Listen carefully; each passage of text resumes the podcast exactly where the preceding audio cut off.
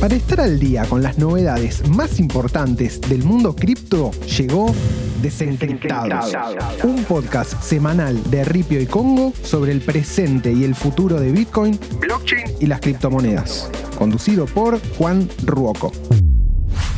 Bienvenidos, bienvenidas y bienvenides a Desencriptados. Hoy vamos a hacer un repaso de las noticias más importantes de la semana relacionadas con Bitcoin y las criptomonedas. Mineros de Ethereum pasan a liderar las ganancias mensuales en minería.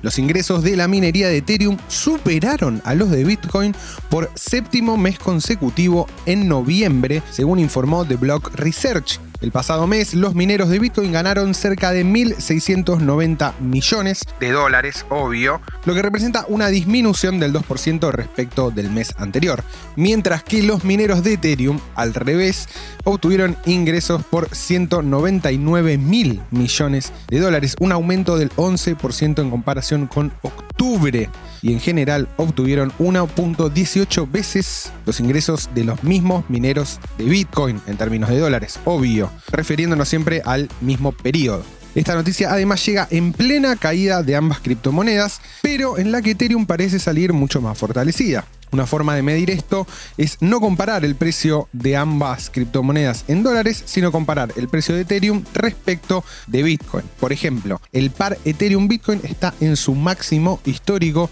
llegando a valer un Ether 0.08 Bitcoin. Tanto los mineros como los fans más hardcore de Ethereum hace rato que vienen esperando que la relación sea finalmente de 10 a 1, es decir, que un Ether valga 0.1 BTC. En este caso, la especie de convertibilidad mental de 10 a 1 daría un impulso mayor a la adopción de Ethereum. Jack Dorsey deja Twitter pero se mete de lleno en Bitcoin. El todavía CEO de Twitter, Jack Dorsey, anunció la semana pasada que va a dejar su cargo en la plataforma de la cual es cofundador. Y parece que como va a tener mucho más tiempo libre, se va a dedicar de lleno a desarrollar herramientas para Bitcoin. Como se sabe, Dorsey, además de ir caminando a su trabajo, vestirse como un cuáquero del siglo XVIII, es un activo usuario de la criptomoneda. Dorsey además sigue a la cabeza de su empresa de pagos digitales, rebautizada hace poco como Block, y que incluye dentro de sus órbitas otras empresas como Square, Cash App, Tidal y Spiral. Esta última es de las más interesantes ya que empezó como el brazo cripto de Cash App, hasta independizarse como una compañía por sí misma. Para poner un poquito de contexto, Cash App vendría a ser una especie de mercado pago yankee. Según indica en su página web, el objetivo de Spiral es convertir a Bitcoin en un sistema de pagos global. Pensemos que hoy en día procesadores de pagos como Visa logran validar unas 60.000 transacciones por segundo, mientras que Bitcoin solo hace unas 10. Esto obviamente tiene que ver con toda la arquitectura de la blockchain y todo el tema de cómo está distribuida, es más segura, etcétera, etcétera. Pero si Bitcoin quiere escalar y convertirse en una red de pagos internacional, va a tener que lograr de alguna manera u otra procesar más transacciones por segundo. Es en este sentido que desde hace varios años un montón de grupos de desarrolladores trabajan en una solución bautizada como Lightning Network, que facilita las transacciones realizadas en Bitcoin y permite hacer infinidad de micropagos casi sin ningún costo. El problema con Lightning Network es que sigue siendo un poco difícil de implementar desde cero. Por eso mismo, Spiral anunció que va a poner a disposición del público un conjunto de herramientas llamadas LDK, Lightning Development Kit, con el objetivo de facilitar la adopción de Lightning Network como medio de pago para cualquier plataforma y con ello impulsar la adopción de la red de Bitcoin. El equipo de Spiral publicó un video el 7 de diciembre mostrando las capacidades tanto de Lightning Network como de LDK, del Lightning Development Kit. El lanzamiento del producto llega en un momento oportuno para los usuarios de Lightning, ya que la cantidad de nodos en la red está en su máximo histórico. La última lectura de la página Bitcoin Visuals muestra que hay 18.905 nodos con canales activos en Lightning Network. Durante los últimos tres meses, el número total de nodos ha crecido un 23%, sumando 3.534 nodos nuevos. Actualmente Lightning Network tiene una capacidad de manejar 3.285 bitcoins o alrededor de 166 millones de dólares. Si te quedaste con alguna duda o con algún concepto que querés profundizar, te recomendamos que entres en launchpad.ripio.com, el sitio educativo de Ripio. Vas a encontrar guías completísimas sobre Bitcoin, Ethereum, DeFi y un montón de cosas más, así como videos, blog, noticias y un montón de información para seguir aprendiendo de criptomonedas. Recordá launchpad.ripio.com. Y por último, pero no menos importante, vamos con la noticia más falopa de la semana.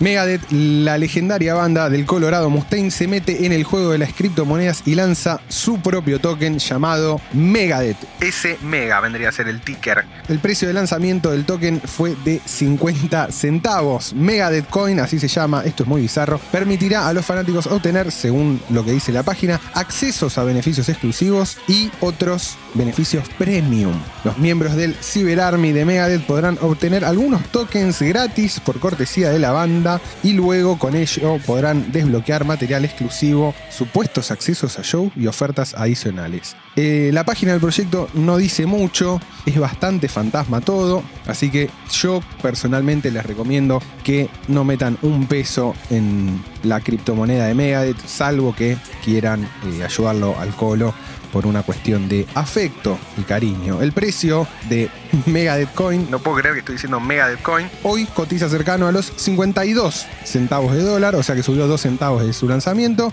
Y como decíamos recién, en la página del proyecto no hay ningún tipo de especificación de nada. Ni los fundamentos, ni cómo se va a distribuir, ni cuánto hay en circulación, no se sabe nada de nada. Es mucho menos serio que Dogecoin esto. Un choreo colorado.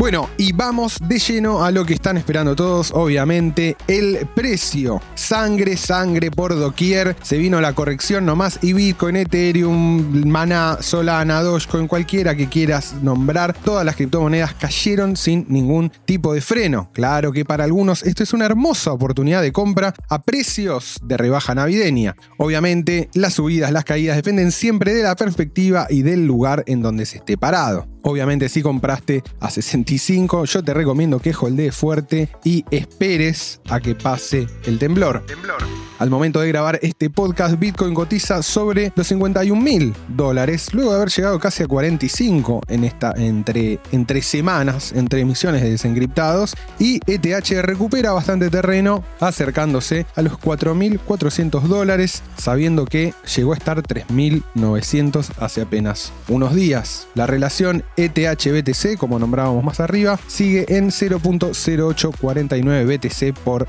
unidad de Ethereum. Mi nombre es Juan Roco y estas fueron las principales noticias del mundo cripto presentadas por Ripio. Nos encontramos la semana que viene en el próximo capítulo de Desencriptados.